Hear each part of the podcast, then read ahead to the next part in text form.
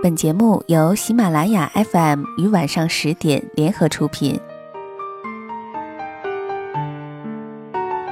大家好，我是特邀主播蓉蓉。为我的家乡抢头条是喜马拉雅发起的一个主播做地陪，介绍自己家乡这样的一个活动。呃，关注我微博的朋友们，偶尔会好奇的问我一个问题，说蓉蓉，你到底是在河北秦皇岛还是在陕西咸阳啊？呃，因为我的定位信息经常会在这两个地方出现，所以让大家有点迷糊。其实呢，秦皇岛是家乡，而咸阳是我工作和生活的地方。但让我觉得很妙的是，对我最重要的这两个城市之间的渊源。呃，很多人都知道，在公元前二百二十一年，秦始皇建都在咸阳，而公元前二百一十五年。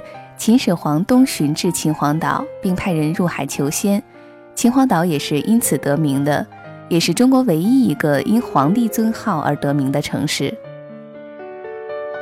或许很多朋友对秦皇岛不是很了解，但是如果我说北戴河或者是山海关，你是不是就熟悉很多了呢？其实北戴河和山海关是秦皇岛很具有代表性的两个区。因为北戴河是避暑胜地嘛，也是暑期中央机关办公的地方，所以名气反倒比秦皇岛大了许多。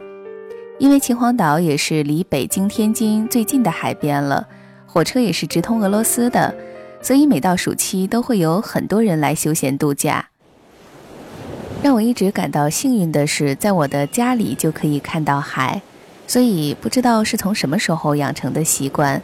我每天早晨醒来的第一件事儿就是趴在窗口看看海的颜色，有时是湛蓝的，有时是灰的，有时是白色的，就如同心情一样。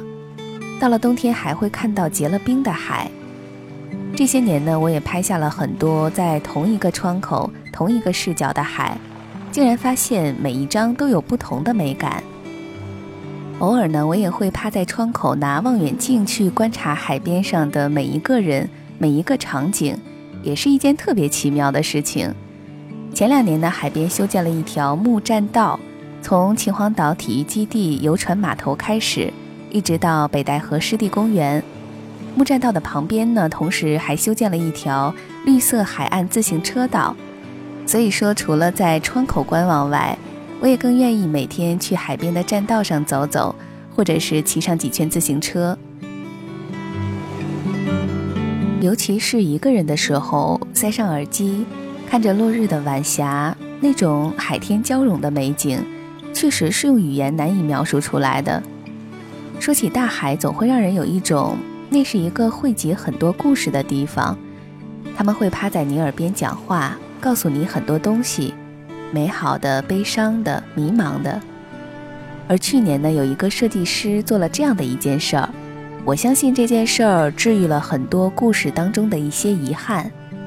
这位设计师呢，在海边沙滩的尽头建造了一座图书馆，那里是没有车道和捷径的，需要光着脚踏着沙子，一步一步走上几百米才能到达。因为离得很近嘛，所以说在微博和朋友圈看到这个图书馆被疯传的第一时间，我就去了。走近之后，在一扇扇面朝大海的落地窗前，我选择了一个位置坐下来，就着阳光和海浪声读书，偶尔会抬头看看窗外的大海。说的矫情点，真的是有一种和大海谈恋爱的感觉。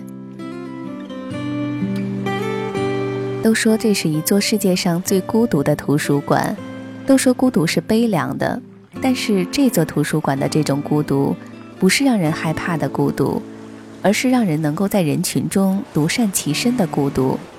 当你看见阳光在字里行间跳动时，这份孤独无比安逸。再说了，他的面前还有大海相伴，还有渔船相随，又怎会是孤独的呢？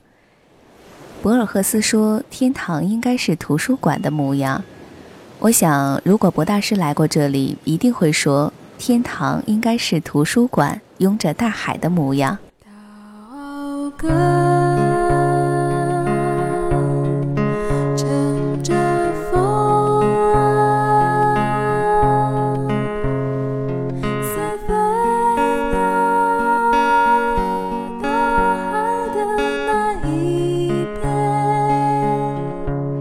好的，由于时间关系，有关秦皇岛的，比如孟姜女庙、秦皇求仙入海处、黄金海岸等等，就不一一介绍了。如果大家有时间，也欢迎到秦皇岛来玩。好的，感谢收听本期节目，请持续关注“为我的家乡抢头条”系列，收听到我的更多节目。欢迎在喜马拉雅搜索“蓉蓉”，或通过微信公众号和新浪微博“蓉蓉幺六八”也可以找到我。好的，祝你在新的一年生活顺心如意。再会。